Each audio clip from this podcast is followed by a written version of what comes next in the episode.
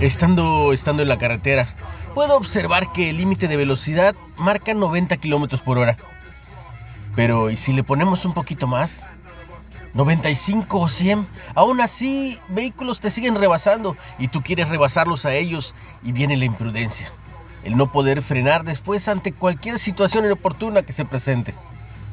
En otra carretera, el límite de velocidad es de 110 kilómetros, pero le pones un poquito más, 120 o 130. Aún así, vienen otros vehículos y te siguen rebasando y tú los quieres rebasar sin darte cuenta. Pero aún otras carreteras no tienen una señal que indique el límite de velocidad.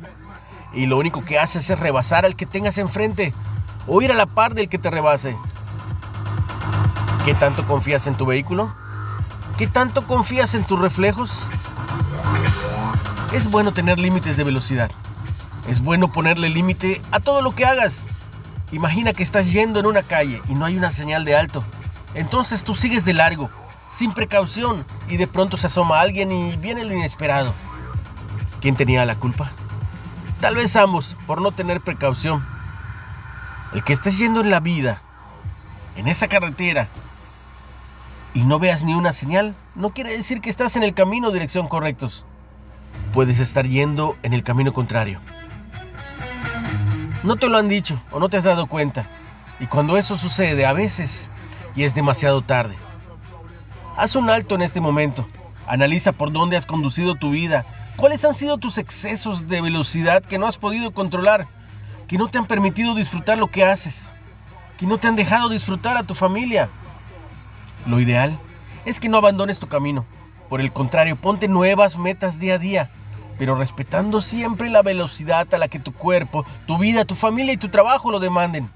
No te excedas demasiado porque pudiera ser que no puedas frenar y el daño sea irreparable.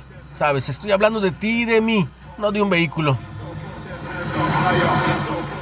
Recuerda, recuerda que como creyente todo me es lícito, pero no todo conviene. Todo me es lícito, pero no todo edifica. Siempre queremos más y más. Pero sabes, yo voy a mi velocidad.